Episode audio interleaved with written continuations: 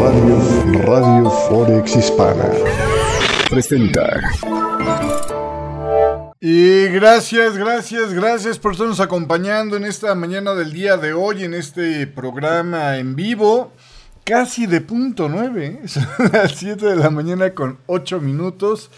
Eh, gracias por estarnos acompañando en esta mañana del día de hoy. Y bueno, pues está, está realmente interesante aquí el, el escenario. Eh, seguimos con lo que yo creo que es meramente un rebote técnico con respecto al dólar. O sea, realmente no...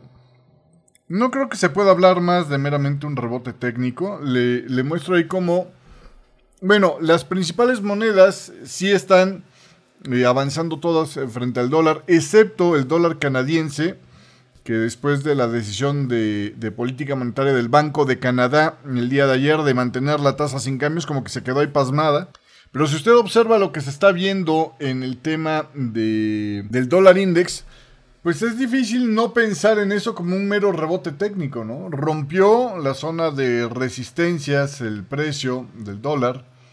Y después de ahí lo único que ha hecho es un pullback, dado este movimiento alcista fuerte y acelerado que se ve aquí, que estoy, eh, para los que me escuchan, en la versión de podcast de este programa, estoy señalando el rally que se hizo desde el día 7, por ahí de los 103 en el dólar, hasta los máximos de los 105,44. El rebotito de ayer y antier, que ha continuado todavía por mínimos un poco más bajos el día de hoy, por el que por cierto ya no me metí en la última patita por si usted andaba con el pendiente en mis compras de, de euros.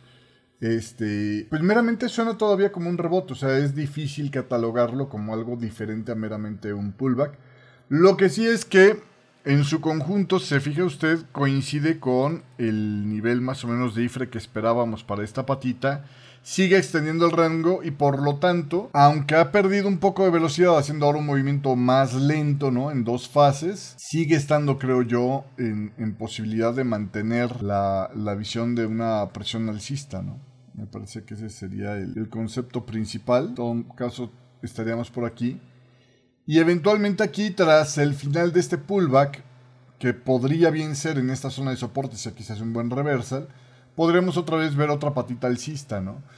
Sin embargo, tomando en cuenta que viene el tema de la publicación del de el non-farm payroll el día de mañana, también es muy probable que si llegara a haber un, movimiento alcista en el dólar, un retroceso en las monedas europeas, este, y el yen sobre todo, que es el que ha estado ganando bien, pues eh, eh, mayormente sería a regresarse hacia esta zona de los 105.40, ¿no? Básicamente. Entonces yo creo que esa es la perspectiva.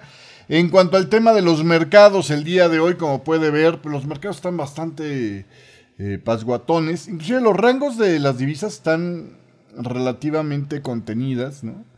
El euro con todo y todo no ha avanzado más de 44 pips. A lo mejor sí se extiende como a unos 60, 60 y tantos pips el día de hoy.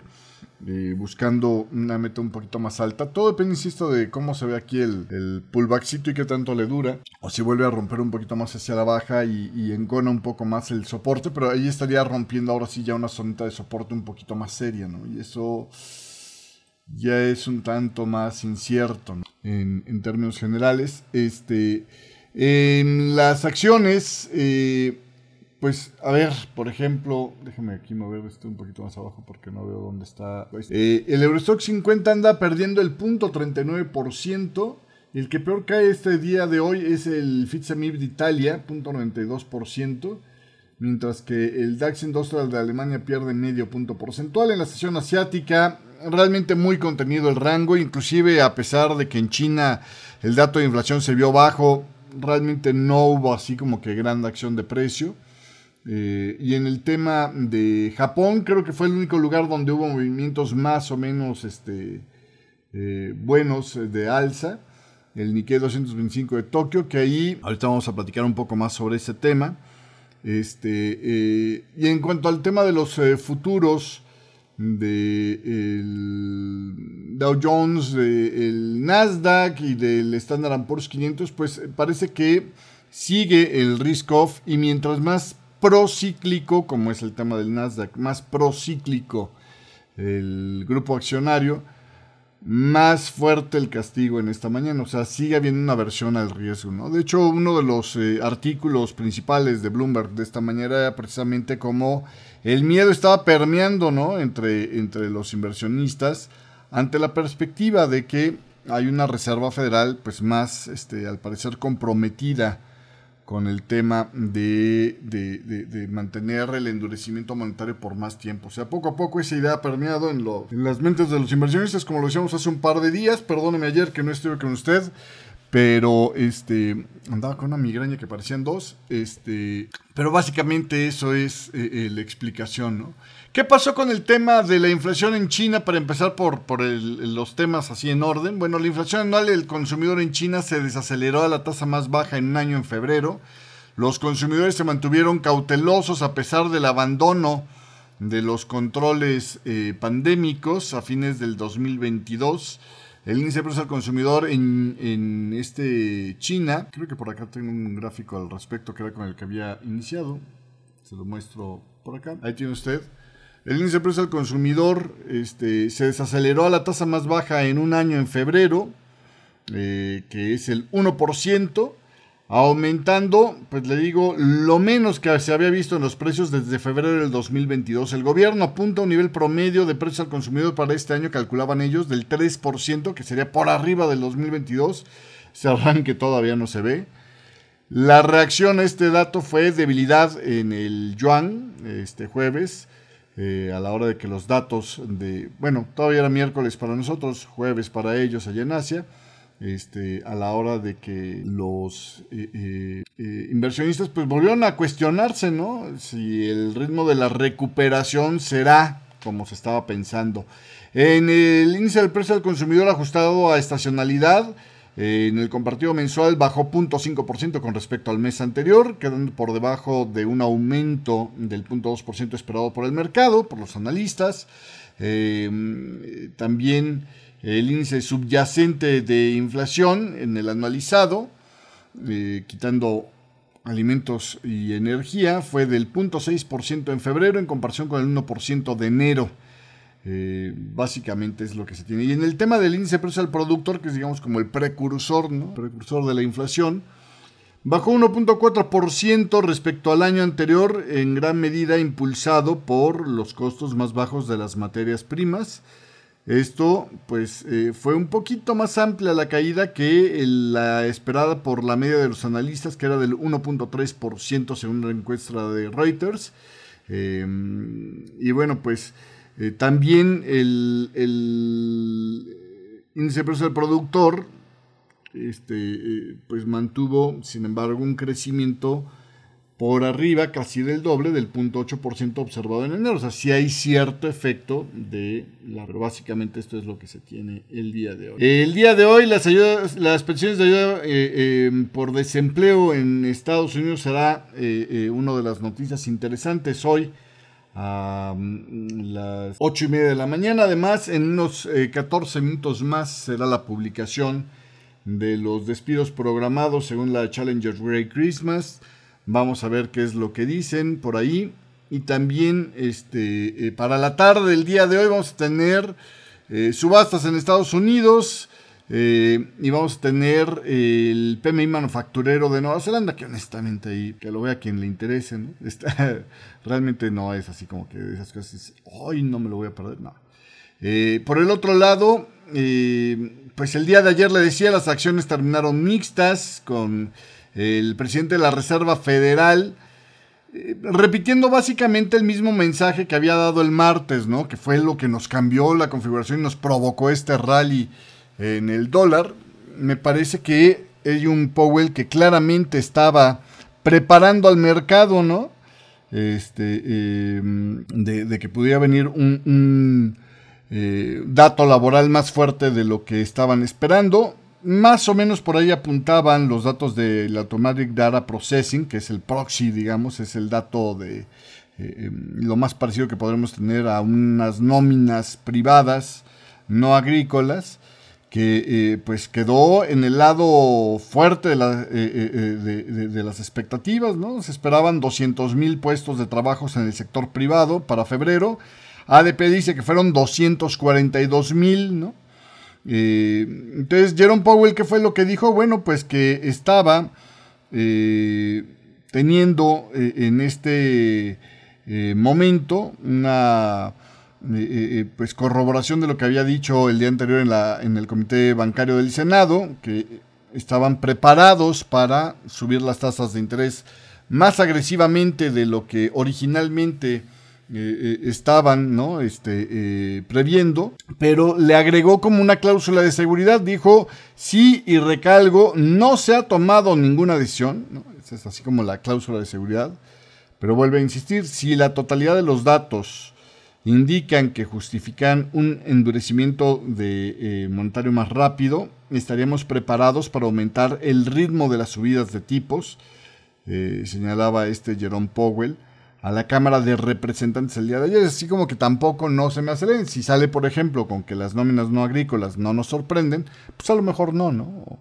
Aquí eh, me preocupa un poco el tema, le da un poco de, amplitud la totalidad de datos, porque cualquier cosita que pudiera mostrar por ahí una grieta podría ser suficiente también para decir, no, bueno, nos quedamos con el cuarto de punto. ¿eh? Esto quiere decir que Jerome Powell, en mi opinión, no tiene todavía un consenso. Él ya quisiera volver a aumentar la velocidad si no, no se hubiera atrevido a, adelantarlo, hubiera dejado que la decisión se tomara, pero de alguna manera se quiere proteger por si sí logra el consenso de vamos a volver a subirle un poquito el ritmo al endurecimiento monetario, porque finalmente el espacio de maniobra es corto, ¿no? Como lo apuntaba Jamie Dimon y le platicaba yo hace un par de días eh, eh, este tema, decía, pues finalmente aquí la cosa es que mientras todavía haya lana en el bolsillo del consumidor, vamos a tener una posibilidad de aterrizaje suave, pero esto se, tiene que acabar tarde que temprano, ¿no? O sea, no es posible de que los precios sigan y sigan aumentando y el tema del ahorro siga existiendo per secula seculorum, ¿no? Entonces, ahí es donde está, pues ahora la nueva pregunta, ¿y realmente sí conviene hacer tan lento a partir de ahora el endurecimiento monetario, dejando que la inflación se desliza en lugar de subir, en lugar de contenerla de marrazo, a cambio de evitar este, eh, eh, un frenón por parte de los inversionistas que siguen viendo sólida la demanda mientras todavía tengan ahorro los consumidores? Esa es la pregunta, ¿no? Entonces, yo creo que ahí es donde habrían de estar ajustando sus cálculos los miembros de la Fed. Pero bueno, en fin. Entonces, básicamente, eso fue eh, el cambio principal en lo que comentó el día de ayer este Jerome Powell y que finalmente provocó que ayer y hoy tuviéramos rebote técnico. Eh, Powell reconoció una vez más, la Fed se equivocó al pensar inicialmente que la inflación era meramente transitoria, obviamente pues hubo charrazos por parte de los, de los legisladores. Este dijo que también estaba sorprendido de cómo se había comportado el mercado laboral durante la recuperación de la pandemia del COVID. Eh, y cuando se le preguntó si detendría los aumentos de las tasas de interés para evitar una recesión, que le decía, a ver si le puedo compartir aquí otra vez la foto, Decía, a mí me parece esa, esa eh, eh, foto de esta legisladora como sacada de la película de Star Wars, ¿no? Entre el peinado, por ser mala onda, pero pues honestamente no es un peinado así como... Ah, eh, vamos a ver. Todo luego por contarle un chiste nada más, oiga. Este... Pero bueno, ahí le va. Déjenme le quito el filtro un momento a esta cosa porque si no se va a ver todavía más extraño. Pero bueno, ahí tienes, esta foto, ¿no? Es la que le decía esta fue la legisladora eh, Presley quien eh, preguntaba el día de ayer si Powell detendría el alza de las tasas para evitar una recesión. Powell dice, pues no le digo que sí ni le digo que no, ¿no?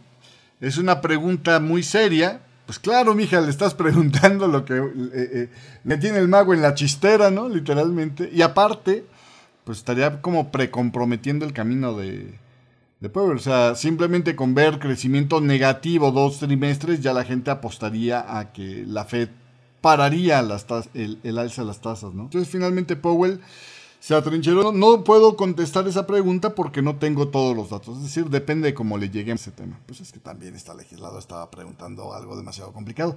Pero ahora, vea, ve usted entre el vestuario, excepto por la happy, happy face que creo que tiene ahí en el medalloncito, si la croma de, los asientos eh, eh, se mantuviera igual y en lugar de maderita se viera como color este gris acero. Esto a poco no parece una escena tomada de Star Wars cuando están ahí este, los líderes de la alianza ahí este, platicando, ¿no? Me, suena así como, como que eso podría ser escena de Star Wars. Pero bueno, en fin, igual y es que yo todavía traigo los efectos del empastillamiento para la migraña. Oiga, en otra información, este, continuando con más en este tema, este, los mercados ya están cotizando. Le, voy a poner esto en lo que demuestro cómo van los bonos a 10 y a 2 años allá en Estados Unidos. Los precios de los bonos están súper. Ahí está, mire, el, gráfico de bonos a 2 años. ¿Cuál rebote, no? Se ve como que va a continuar ahí la caída, señal de que están echando tasas de interés más altas. Y la caída está siendo más aguda que en la de los bonos a 10 años. Eh, ayer los mercados ya cotizaban en un pico del 5.66%, el máximo de este ciclo de ajustes. Aunque BlackRock, por ejemplo, ya prevé que suban, suban a más. Ayer le decía, ¿no? Ya hay gente que dice que está sobre la mesa el tema del 6% de la... Entonces, eh, aumenta las probabilidades de que los bancos centrales pues, sigan con este endurecimiento monetario y por lo tanto los pronósticos de recesión. Ayer le mostraba ahí en el chat de Forex Hispana como la curva de la inversión de la curva de rendimiento comparando el bono de 10 años con el de 2 años, pues todavía se ha vuelto más aguda. Entonces, básicamente eso es lo que se tiene. Luego también ayer tuvimos la publicación de, eh, me voy a regresar aquí al comparativo de las monedas. Este, le decía yo por acá, eh, resulta ser que el Beige Book mm, mostró que había un aumento eh, de actividad económica ligero al arranque de este año, según la compilación del Beige en las anécdotas del mercado, la mitad de los, o bueno, del, del, eh, eh, de la economía. Eh, dicen por acá, la mitad de los 12 bancos regionales de la Reserva Federal informaron que la actividad económica se había expandido, pero a un ritmo modesto en sus distritos, mientras que la otra mitad informó que ya no había cambios. El gasto de los consumidores en general, decía este reporte, mantuvo estable, aunque algunos distritos informaron un crecimiento de moderado a fuerte en el sector de ventas minoristas durante lo que suele ser un periodo normalmente lento, es decir, todavía hay más actividad ahí en el... Todavía borré esto un poquito más de lo que deseara la Fed. El informe dijo también que la manufactura se estabilizó después de un periodo de contracción y el sector de servicio con eh, viajes y turismo se mantuvo bastante fuerte en la mayoría de los distritos. Varios otros señalaron que la alta inflación y las altas tasas de interés eh, continúan reduciendo los ingresos discrecionales y el poder adquisitivo de los consumidores y empiezan a expresar preocupación por el aumento de la deuda en las tarjetas de crédito. Es decir, híjole, la gente como que no les cambia el chip de que no pueden seguir gastando y se están emplasticando. Entonces, los contactos de la Reserva Federal decían no esperaban que las condiciones económicas mejoraran mucho más los próximos meses. Pues, ¿cómo no? Mientras tengas a la FED todavía apretando ahí el, el pie del freno, pues está difícil, ¿no? El informe incluyó este, información recordada, dicen, hasta el 27 de febrero. La Reserva Federal de Cleveland en particular dijo que las pequeñas empresas vieron la normalización de las condiciones comerciales en 2022 y una mejor rentabilidad en 2022. Eh, mientras que las pequeñas empresas esperan ingresos, eh, y, pero también problemas para la contratación en el futuro todavía es lo que decía este tema. Bueno, pues así, así el reporte del Beige Book, que ahí pues la verdad es que también suena como a tomémonos un tiempo más antes de decir qué más vamos a hacer con este tema, ¿no? El asunto de la, el reemplazo de Lyle Brainerd, por cierto, le comento que, eh, pues, según esto, eh, ¿se acuerda usted que eh, hablaban de una profesora de Harvard como posible reemplazo de, de Lael Brainerd, eh, parece con la línea de que fuera una mujer o una persona de minorías en lugar del flamante gobernador de la Fed de Chicago. Bueno, pues resulta ser que eh, Karen Dynan ya dice que no le va a entrar a ese tema. Parece que fue un golpeadona, que tuvo ataques como nunca en su carrera antes. Dijo, no, no, no, no me la pienso jugar aquí. Y entonces ahora pues los ojos voltean a Janice Everly, que según eh, Bloomberg podría ser la favorita o, es, se perfila como la favorita para reemplazar a Lel Brainard, eh, que renunció como vicepresidenta de la Reserva Federal, recordará usted, para convertirse en la directora del Consejo Económico de la Casa Blanca.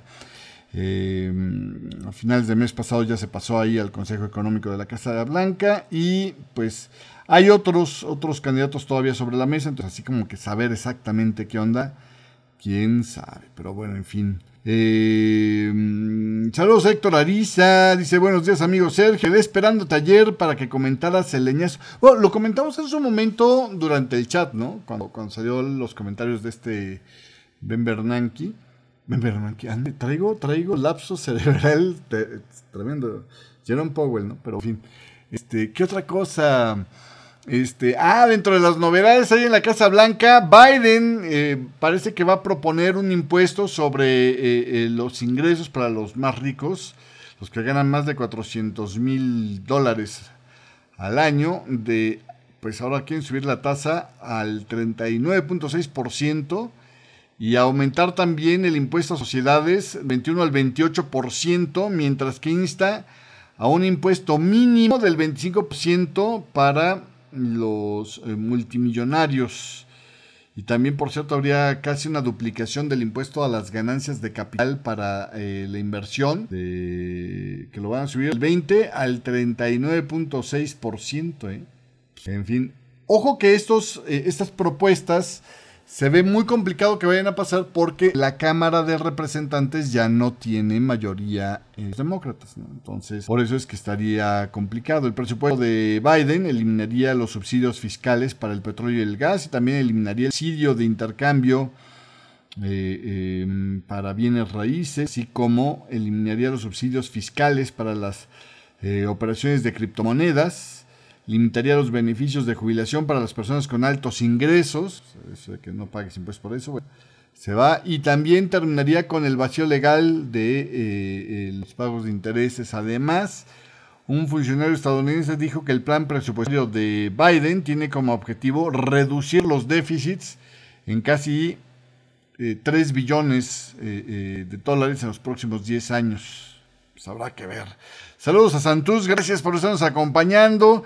Eh, en esta mañana del día de hoy también por acá los legisladores republicanos en el Comité de Medios y Árbitros de la Cámara de Representantes van a organizar un panel para discutir la priorización de la deuda en el que el gobierno pues eh, eh, podría priorizar el pago de ciertas obligaciones sobre otras en caso de incumplimiento de pagos, adelantaba un artículo publicado por el Washington Post. Bueno, en fin. Y en el tema del comercio internacional, Estados Unidos y eh, la Unión Europea, es decir, Biden y Ursula von der Leyen, podrían estar anunciando que acuerdan este viernes trabajar hacia un pacto comercial que le daría a la Unión Europea estatus similar al tener una especie de acuerdo de libre comercio entre estos dos países. Eh, vamos a ver. Paralelamente, Estados Unidos y la Unión Europea iniciarían negociaciones comerciales sobre el tema de los minerales. Eso es básicamente lo que estamos viendo el día de hoy. En los datos eh, laborales el día de ayer, las trabajo en Estados Unidos cayeron en enero y los despidos aumentaron, una señal de que la demanda de trabajadores podría estarse enfriando un poco, eh, aunque realmente las cosas en el fondo, en el fondo, no han cambiado mucho, o sea, si hay un ligero enfriamiento, hubo 10.8 millones de puestos vacantes, ajustados a estacionalidad en enero, eh, por debajo de los 11.2 millones revisados al alza. O sea, son 400 mil puestos eh, vacantes menos, pero de todos modos la proporción de trabajadores buscando empleo pues son 5.7 millones, ¿no? Entonces, estamos hablando de que todavía hay prácticamente una proporción, prácticamente una proporción de dos eh, em, puestos de trabajo ofrecidos por cada cristiano buscando, bueno, por cada personita buscando empleos ahí en, Estados Unidos. Entonces, realmente en el fondo, un cambio importante. Otro tema sí interesante, el ensanchamiento de eh, la brecha comercial. Le muestro acá el gráfico. Em, fíjese usted que este, este lo hizo el Wall Street Journal, no me recuerdo, ahí lo saqué. Em, dicen por acá que eh, eh, las importaciones crecieron un 3% a 325.800 millones ajustados a estacionalidad en Estados Unidos, lo que refleja aumentos pues en todo lo que compra Estados Unidos a China y otras partes del mundo, este, eh, automóviles, eh, celulares, eh, juguetes, artículos del deporte, etcétera, etcétera, decía el Departamento de Comercio de Estados Unidos, mientras que las exportaciones de Estados Unidos aumentaron, sí, pero inclusive más rápido en porcentaje, un 3.4%, pero el total son 257.500 millones de dólares, ¿no? Eh, hubo aumentos en la venta de medicamentos y otros bienes de consumo que hicieron que la brecha de eh, entre importaciones y exportaciones pues, siga siendo a favor de las importaciones, lo que se llama déficit comercial o la brecha comercial, eh, que se expandió entonces 1.6% en enero a 68.300 millones de dólares desde los 67.200 millones de la pre. En otras informaciones le decía cuando platicábamos sobre el estancamiento del dólar canadiense, el Banco de Canadá, le muestro aquí la fuerza relativa de los principales pares de divisas. Eh, su último anuncio de política eh, monetaria, el Banco de Canadá mantuvo sin cambios la tasa de interés como mayormente se esperaba, porque ya lo había adelantado el Banco de Canadá, es la primera vez en año que no mueve las tasas. Y el argumento es que los datos apuntan a una fuerte desaceleración de la inflación hacia pues, la última parte de este año para tratar de posicionar la inflación otra vez, si no en el objetivo del Banco de Canadá, sí de regreso hacia la zona, o sea, en hacia el objetivo, ¿no? Eh, por lo tanto, queda la tasa de interés en el 4,5%, la tasa de overnight, eh, luego del aumento de un cuarto de punto que hicieron en enero, donde anunciaron que podrían estar pausando las alzas, finalmente cumplieron eso.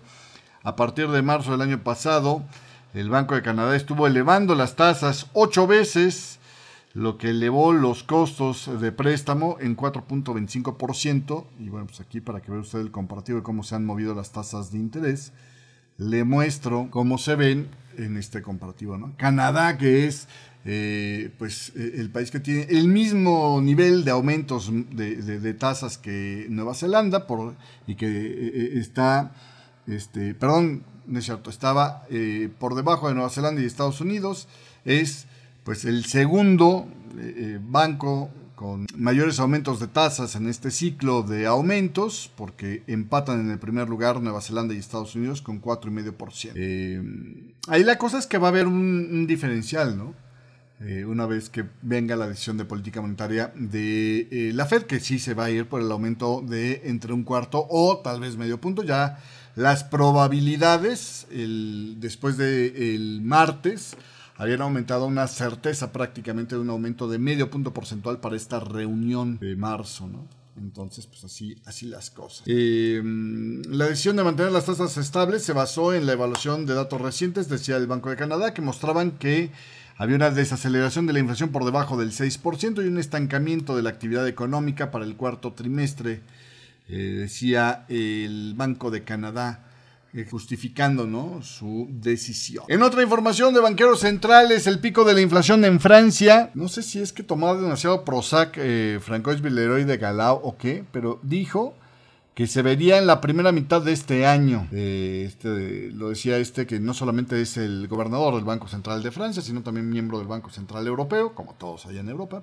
Y agregó que, la, o bueno, como todos en la eurozona, y agregó que la inflación para la eurozona seguía siendo demasiado alta y seguía siendo la máxima prioridad para los eh, eh, creadores de política monetaria contenerla. No puedo, contener, eh, no puedo perdón, comentar en este momento las tasas de interés, pero lo que es muy importante es que las expectativas inflacionarias, esperemos que lleguen a su pico este semestre, y luego la inflación se reducirá a la mitad para finales del año.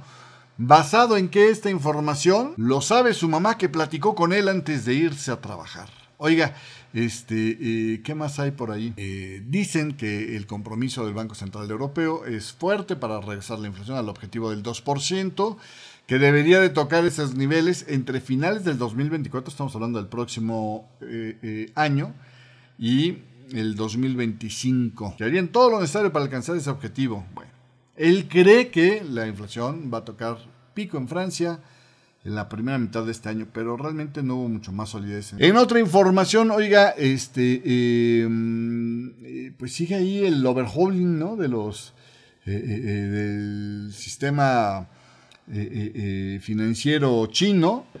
China renovó sus reguladores financieros y tecnológicos. El presidente Xi Jinping ordenó la creación de un organismo de control financiero más grande, consolidando la supervisión de la industria y estableció una nueva agencia para administrar los datos del país. Beijing también anunció planes para impulsar la ciencia y la tecnología, eh, para darle la vuelta a las sanciones de Estados Unidos o para hacer frente ¿no? al problema que le ponen las sanciones al sector tecnológico que le, ha impuesto Estados Unidos, eh, por ejemplo en el sector de los semiconductores. Y allá mismo en Asia, la economía de Japón, le digo, evitó la recesión y por los pelos. ¿eh? Aquí tiene usted la imagen de cómo se está moviendo el tema este del PIB en Japón. Eh, creció a duras penas en el último trimestre del 2022 Gracias al frágil consumo, después de contraerse en el tercer trimestre, bueno, es que ahí abajo se ve como consumo privado y aumentó un punto 3%. Y la demanda internacional, pues más o menos, porque se le volvió a, echar un pelín para abajo. Este, pero bueno, el Producto Interno Bruto de Japón se expandió 0.1%, 0.1% anualizado entre octubre y diciembre. Y como dicen por ahí, punto uno es punto uno. Con eso no estamos en recesión. Se esperaba una expansión del 0.6%, ¿no? Pero bueno, en fin, quedó bien por debajo. Pero bueno. Eh, en el trimestre de julio a septiembre hubo una contracción del 1.1%, lo puede ver. Libra ahí la, la, recesión por los pelos Japón. Por cierto, también en Japón, la Cámara de Baja, como ya se esperaba, aprobó el nombramiento de Kazuo Ueda como el próximo gobernador del Banco de Japón, que estaría en reemplazo de este Kuroda. Y eh, mientras tanto también aprobó el nombramiento del el señor Uchida y del señor Imino como los próximos vicegobernadores. Insisto, esto en línea con lo esperado porque el Partido Liberal Demócrata, el gobernante de Japón, el de Fumio Kishida, pues es eh, el que tiene el control de ambas cámaras. Eh, la Cámara Alta votará sobre las nominaciones justamente el día de mañana. En otra información eh, sobre el que impulsó las acciones allá en Japón, eh, el Nikkei 225 de Tokio subió a su nivel más alto desde agosto, después de que las revisiones a la baja del Producto Interno Bruto del cuarto trimestre se sumaron al caso de un abandono más lento de la política ultra flexible del Banco de Japón y eso hizo que hubiera apetito por el riesgo allá en Japón. Eh, vamos a hacer el recorrido si le parece bien. Ah, mire qué bien que no me metí.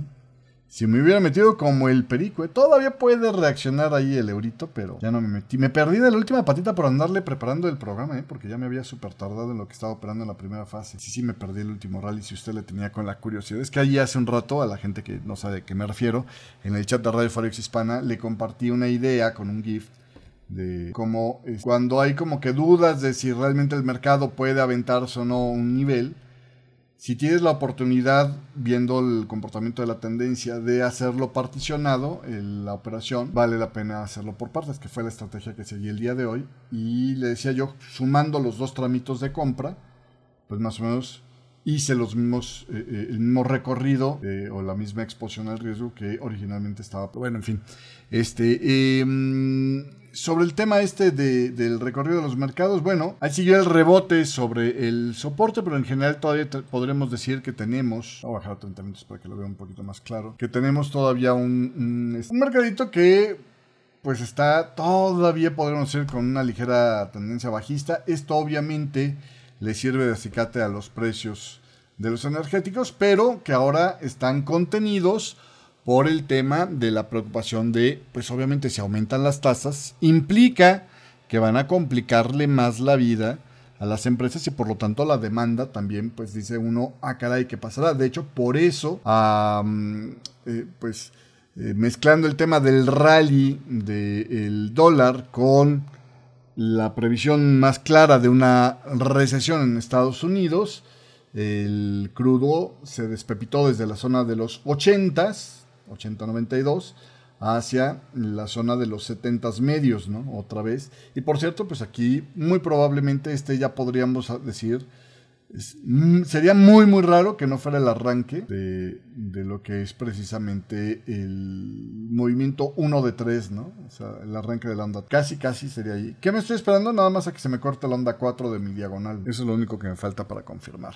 En el tema del oro, ahí también eh, se está comportando como commodity. El, el oro reaccionó al rally del dólar, perdiendo valor, y se ha mantenido estable en lo que es el pullback de, ayer a hoy. En el tema del cobre también lo mismo, ¿no? El decline, aunque aquí ya hay un repunte un poquito más claro, sigue bastante bien la figurita que estábamos pensando, aunque yo creo que todavía deberíamos de ver una un poquito más hacia la baja. Me parece que esta patita, que podría ser el equivalente de la onda C de esta onda Y, ya por cierto, ya es más probable de la zona. Puede ser una diagonal, ¿no? Y después de que termine esa diagonal, entonces ya veríamos la posibilidad del, ¿vale? Yo creo que todavía no debería cortar por acá, pero sí va para allá bajito. En el tema del de, Dow Jones, bueno, pues ahí tiene usted, ¿no? Lo que era el rebote de la consolidación, ahora se está poniendo a prueba. Y Chansey sí se lo carga, ¿eh? Chansey sí se lo carga.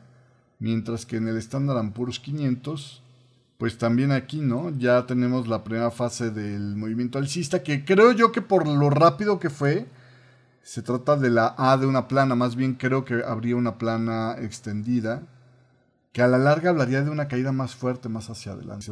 Por lo general, cuando se forman las planas, son indicio de una onda extendida más allá. Aunque como también venimos de una onda extendida, eh, déjeme un poquito en medio ese comentario. Por ahí me preguntaron que cómo veía el Nasdaq. Pues ya ha cortado hacia el alza, digamos, el rango reciente. Sí, no, ya por donde lo quieras ver. Este, pero está en un pullback, ¿no? Entonces ahora lo que hay que confirmar es que no rompa esta zona de soportes. Yo aquí más que esta zonita de aquí, que ya se la cargó, yo creo que el tema sería más de ver si se hace un pullback. Y ahí todavía parece que habrá algo más de historia. Yo creo que esto sería el A del pullback. Esto podría estar siendo el A, B, C del pullback a lo mejor un poquito más profundo y luego ya se haría la última patita. Para un retroceso profundo entre el 61 y el 76,4 con esos niveles. Para los que se preguntan cómo le hago para tener mis fibos tan limpiecitos, esto se llama Fibo Pro. Está de venta ahí en la página de MetaTrader. Que por cierto, esto me recuerda mandar saludos el día de hoy a la gente que nos mandó saludos y preguntas, le decía yo, de eh, los que nos están eh, eh, viendo. Le mando saludos a Jesús Alvarado. Gracias por estarnos saludando en el programa este, pasado, que fue el del martes, porque el del miércoles no lo hicimos. Este, saludos a César Aguirre también, muchísimas gracias como siempre. Y preguntaba Trading Bowl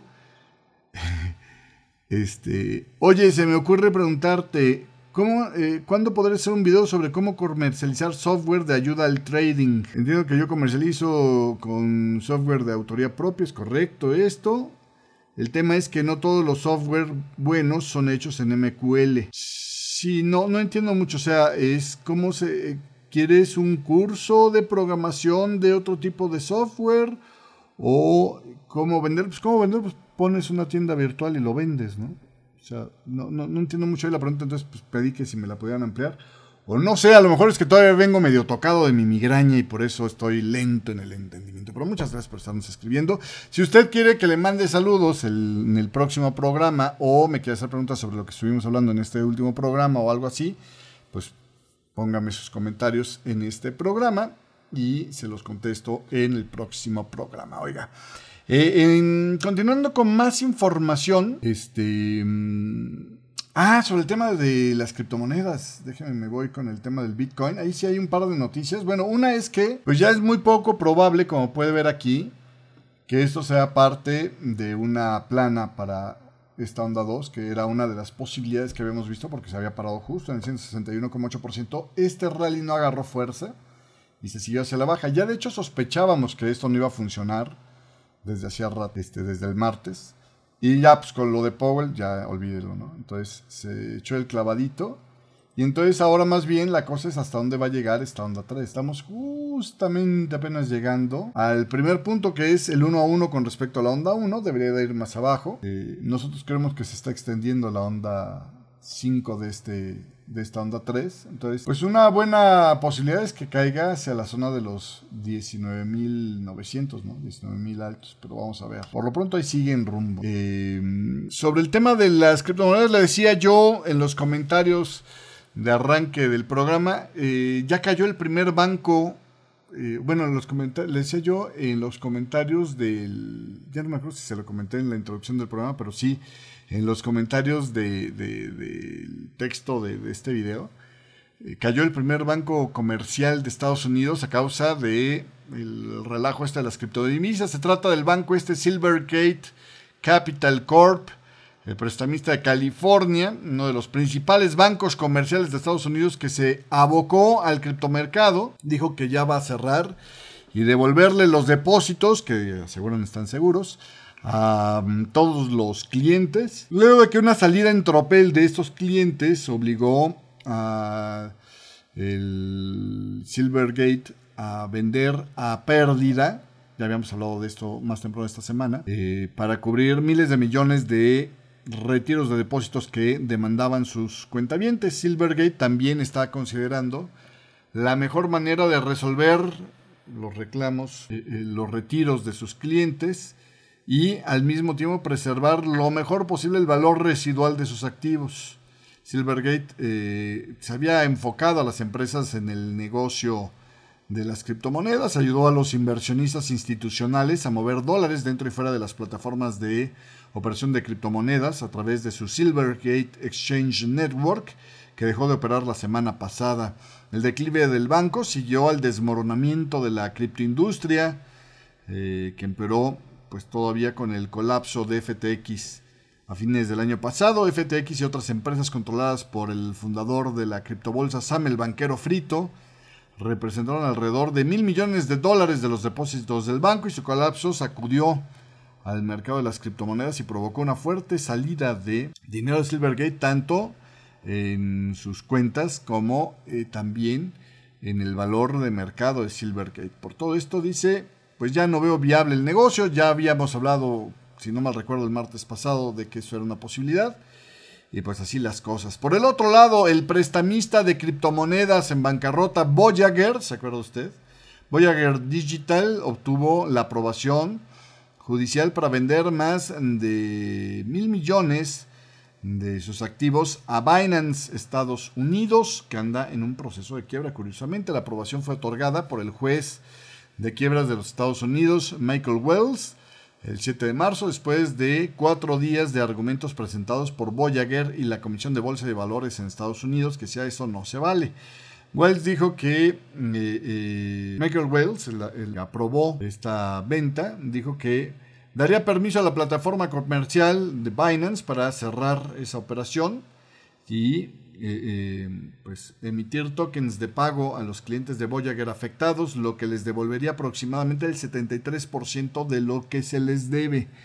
Wells rechazó la serie de argumentos de la SEC que decían que la redistribución de los fondos de Voyager a Binance Estados Unidos violaría las leyes de valores de Estados Unidos según un informe de Bloomberg eh, citado con el 7 de marzo. La decisión del juez se produjo poco más de una semana después de que se descubriera que el 97% de los 61.300 titulares de cuentas de Voyager estaban a favor del plan de reestructuración actual de Binance. Y bueno, pues los pagos también tendrán que pasar, ojo, eh, por la disputa judicial por la quiebra de Voyager con la FTX, eh, bueno, la empresita de este Samuel Banquero Frito, Alameda Research, el brazo de inversión de FTX, que exige que Voyager le entregue lo que le prestó originalmente. Para este tema ya Voyager acordó reservar por lo menos 445 millones de dólares en casos de que pues, eh, eh, en ese otro juicio si le obliguen a Voyager a regresar la lana a el extinta Alameda, Alameda Research. En el tema geopolítico, oiga, le cuento que Rusia lanzó la andanada de ataques cobardemente contra civiles, porque contra soldados no puede, allá en Ucrania, por lo menos la más ruda en los últimos cinco meses.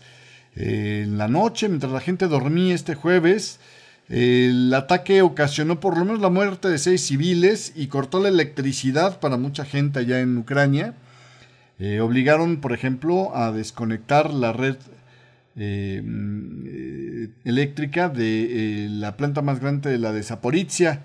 La primera gran demanda de ataques con misiles desde mediados de febrero rompió el periodo más largo de relativa calma que había vivido Ucrania desde que Moscú comenzó la campaña de ataques a la infraestructura civil hace cinco meses. El presidente Volodymyr Zelensky dijo que la infraestructura y los edificios residenciales en 10 regiones se vieron afectados. Los ocupantes solo pueden, o sea, refiriéndose a los rusos, solo pueden aterrorizar a los civiles porque es lo único que pueden hacer, pero no los va a ayudar en esta guerra no va a evitar también la responsabilidad por todo lo que han hecho, decía Zelensky en un comunicado. Eh, de los seis muertos civiles que se reportan, cinco fueron al parecer en una sola casa de un pueblito en una región occidental de Lviv, o Lviv, donde eh, según los servicios de emergencia, pues un misil cayó en una de estas casas, este, que está por lo menos a 700 kilómetros de cualquier campo de batalla, ¿no?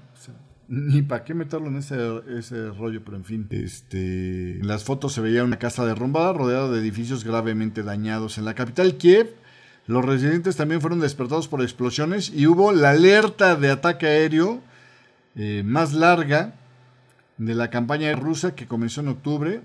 Siete horas duró el quédese en su búnker, ¿no? Porque los rusos están pegándole a usted que no tiene armas. En fin.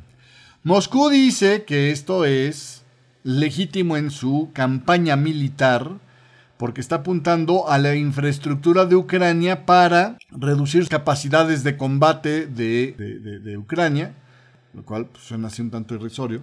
Kiev dice que no, que la, simple intención es eh, dañar e intimidar a los civiles para tratar de presionar. Acuérdense que, que el Putin de Dice, el Putin de Rusia este, no es, este, ¿cómo se llama? No es militar, es eh, gente de la KGB que dice, si te oprimo aquí al ladito del hombro, te inflige tanto dolor que me dirás hasta cómo se llamaban tus abuelitos. Más o menos algo así. Este, los funcionarios ucranianos dijeron que Moscú había disparado seis de sus misiles, inclusive en esta andanada de ataques, seis de sus misiles hipersónicos Kinsal, un número sin precedentes de este uso de, misiles, sobre todo para un país que pues tiene unas cuantas docenas de estos y nada más. ¿eh? Ucrania dijo que los misiles habían cortado el suministro de energía en la planta de energía nuclear de Zaporizhia, la más grande de Europa, eh, separándola de la red de Ucrania. La planta de Rusia que Rusia ha ocupado desde que la capturó a principios de, este, de esta invasión. Está cerca de la línea del frente y ambas partes han advertido pues en el pasado sobre el potencial desastre nuclear que podría haber si, si cada quien tira chivaches en torno a esta planta, pero bueno, en fin. Moscú dijo que Zaporizhia estaba bien porque la tenían este, abastecida. Acuérdense que las, las, plantas nucleares que tienen un combustible que no se apaga, que es el nuclear, necesita tener energía para enfriar ese combustible y que no salga de control las cosas.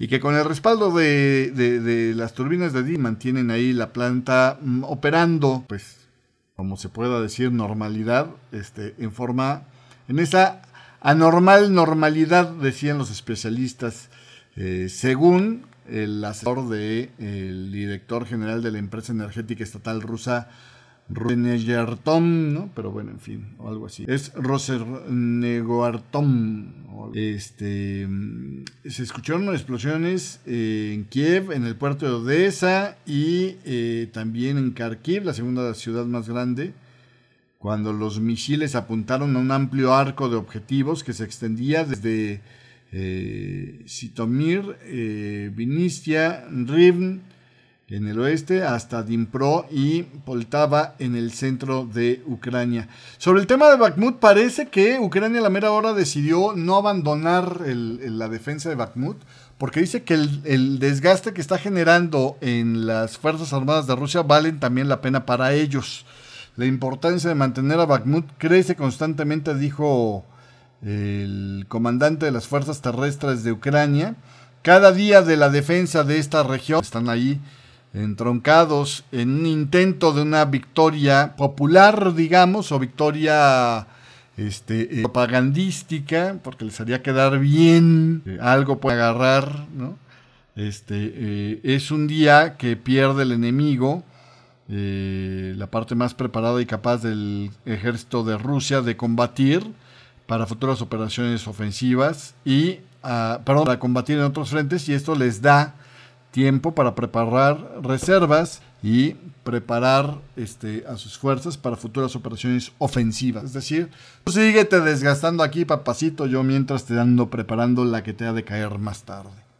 Pero bueno, en fin, así, así las cosas. Por cierto, también hoy hay por ahí un artículo donde dicen que cuatro banqueros suizos, por andarse haciendo tarugos con el movimiento de dinero de un personaje, un músico ahí, afín al músico de Putin, es el músico de Putin del que estamos hablando.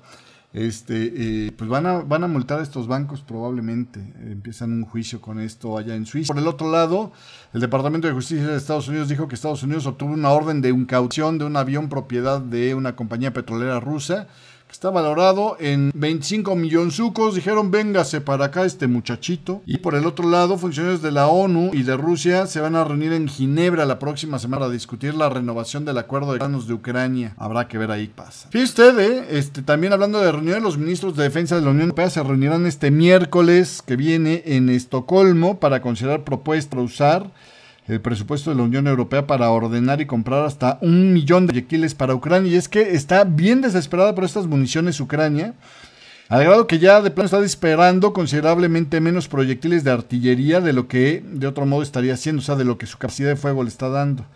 Todavía eh, se están procesando los proyectiles más rápido, eh, eh, o sea, se están usando los proyectiles más rápido de lo que Occidente puede reabastecerlos. Y hacer nuevas fábricas de estos proyectiles es costoso. Eh, si los fabricantes de armas se animan a aumentar su producción construyendo nuevas fábricas, pues para esto, pues lana por delante, ¿no? Y entonces a este enfoque de esa lana por delante, pues lo comparaba Ursula von der Leyen como lo que hicieron con la pandemia, ¿no? Darle lana a las farmacéuticas ante, pagando por adelantado las vacunas para pues, que ellos ampliaran las líneas de producción de esas vacunas y tenerlas disponibles. En fin, está complicado. ¿eh?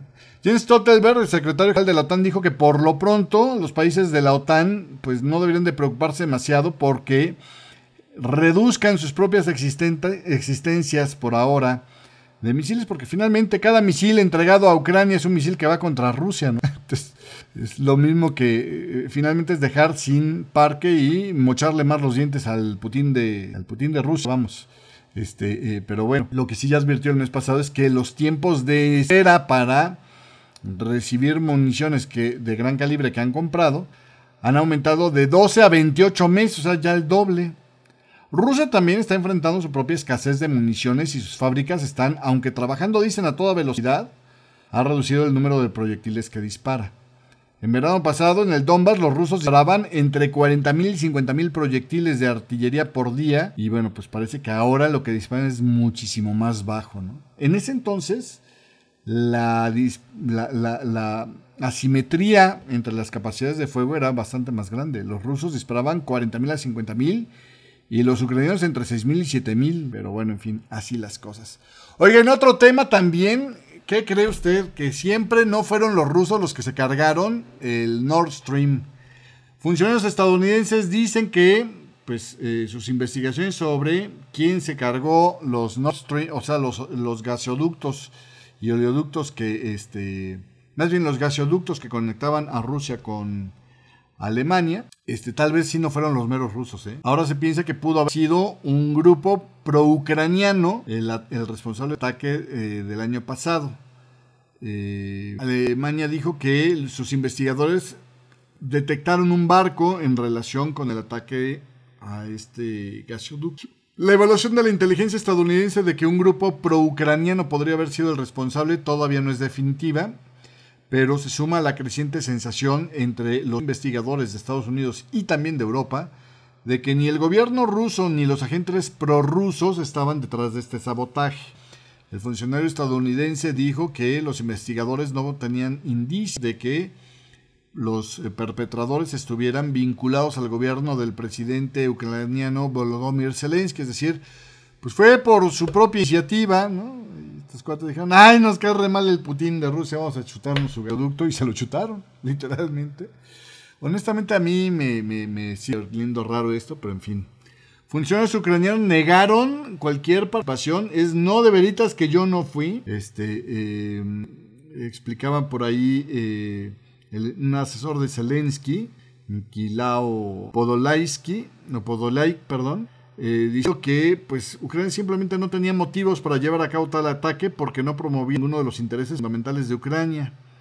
Podolyak, eh, eh, Podolyak dijo que Rusia se beneficia más de este ataque porque tiene un pretexto para culpar a Ucrania. Este, ciertamente no tenemos nada que ver con eso, dijo sobre el incidente, ni nuestro presidente, ni nuestro gobierno, ni las agencias de inteligencia, ni la sociedad tienen nada que ver con esto además dijo que estas declaraciones sonaban sospechosas, ¿no? Porque hablan de un grupo pro-ucraniano, pero que no dicen las nacionalidades de sus miembros. Así, así va el chisme. Vamos a ver finalmente en qué queda la cosa. Por el otro, oiga, ¿qué cree usted? A ustedes siempre sí se va con los submarinos nucleares de Estados Unidos y ahí pásenle un pacto bismol a este Manuel Macron. Estados Unidos acelerará la adquisición de submarinos de propulsión nuclear, los que prefirió, este, y que Francia dice, me estás pedaleando mis bicicletas, ¿no? Porque Francia ya tiene un acuerdo para que le comprara a Australia eh, submarinos eh, eh, pulsados a diésel por los más modernos de producción nuclear. Y es que, pues la explicación es que en la zona hay tanto proliferación de estos este, submarinos nucleares que pues para Australia no le queda más que estar en la última última generación, ¿no? No puede ya seguir comprando los que son mayorcitos y en fin los eh, submarinos de propulsión a diésel. El arreglo es parte de un plan multifacético que se va a se espera este lunes en San Diego, una reunión, en una reunión perdón, a la que asistiría el presidente de Estados Unidos Joe Biden, el primer ministro de Australia Anthony Albanese, el flamante primer ministro, y el primer ministro británico Rishi Sunak, también flamante, o flameado, pero bueno. El plan de vender hasta cinco submarinos clase Virginia de Estados Unidos a Australia pretende ser un recurso provisional para proporcionar al país submarinos de propulsión nuclear a mediados de la década de los años 30. bueno, pues así las cosas. Oiga, el día de ayer fue el Día de la Mujer y sobre este tema, en Estados Unidos fíjese que las mujeres están eh, pues protagonizando el reimpulso de la fuerza laboral en Estados Unidos, eh, la segunda ola de, de mano de obra entrando ahí al mercado.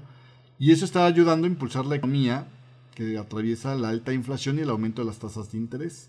Las mujeres, dice eh, un artículo del Wall Street Journal, obtuvieron más empleos que los hombres durante cuatro meses consecutivos, incluyendo el aumento de condiciones de enero, lo que impulsó eh, los asientos ocupados por mujeres en las empresas. Eh, más del 49.8% de todos los empleos agrícolas se los quedaron las mujeres. Las trabajadoras superaron por última vez hombres en las nóminas de Estados Unidos a finales del 2019 antes de que la pandemia llegara sin trabajo de un plumazo a casi 12 millones de mujeres, eh, que fue por arriba de los 10 millones de hombres. El regreso de las mujeres a la fuerza laboral está impulsando la eh, fuente de fortaleza en la economía, dicen por acá. Muchas mujeres están obteniendo ganancias salariales a medida que los empleadores compiten por un grupo limitado todavía de trabajadores disponibles, lo que ayuda a respaldar un crecimiento renovado en el gasto del consumidor también. Más mujeres en el mercado laboral podrían ayudar a aliviar la escasez de trabajadores. La tasa de desempleo en enero tocó un mínimo de 53 años, del 3.4%, una mayor oferta de mano de obra podría funcionar para contrarrestar el aumento de los salarios y alinearse con los objetivos de la Reserva Federal de enfriar la inflación, dice. O sea, no, no, no hay que ver esto como, ah, malditas mujeres, estas son las que están provocando que la Fed siga subiendo las tasas. No, no, no sé por ese lado. La cosa es, gracias a que estas mujeres están entrando a chambear con mayor fuerza, por ejemplo, las mujeres que tienen hijos, están ampliando su participación versus los hombres que tienen hijos. Ponerle un ejemplo de esta, de esta situación según este gráfico. Este, entonces, bueno, y así las cosas. La reciente recuperación, le digo, ha sido particularmente pronunciada entre las madres. La proporción de madres con hijos en edad escolar eh, que buscan trabajo superó los niveles de enero del 2020 en noviembre La tasa de participación entre los padres de niños en edad escolar se redujo a fines del año y es menor que en ese enero de 2020 también. La participación entre las mujeres que no tienen hijos o que tienen hijos de 18 años o más también sigue a la baja, en parte como reflejo de las jubilaciones anticipadas durante la pandemia. Es decir, pues el tema normal. Saludos a Brandy B. Luisa, gracias por estarnos acompañando el día de hoy. Y a Valenzuela también, saludos a través del chat de Radio Forex Hispana, en el chat de, perdón, en el chat de en el chat de Radio Forex Hispana, saludo a Christian Snow. Saludo también a Jorge Abad, a Wilmer Leno, que decía que bueno, que ya estoy operativo, pues muchas gracias. A César Aguirre también, muchísimas gracias. Saludos también más tempranito a Iván Sí, así las cosas. También saludos a, a Julie Fonseca, que nos está saludando en el chat de Radio Forex Hispana en esta mañana del día de hoy. Pues yo creo que hasta aquí llegamos con la información. Muchísimas gracias. 8 de la mañana con 15 minutos. Ya lo dejo, pero lo veo en este espacio el día de mañana. Y este, pues tenemos, tenemos, eh, ya tuvimos en Estados Unidos los recortes de eh, puestos de trabajo. Este, dicen por acá que son 77.770 este, recortes eh, de puestos de trabajo desde los 102.094, dice. Eso es lo que hay en la información del día de hoy. Gracias por estarnos acompañando el día de hoy y lo veo por aquí en este espacio. Deje ver si le puedo poner por acá.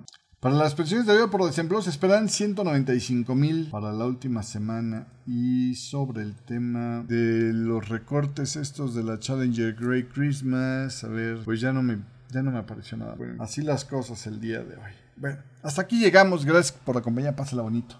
Adiós. Y a usted que me está escuchando en la versión de podcast de este programa, muchísimas gracias. Lo espero por aquí el día de mañana también. A usted nos puede escuchar a través de Amazon Music, a través de eh, Google Podcast y también a través de Spotify. Radio, Forex Hispana presentó.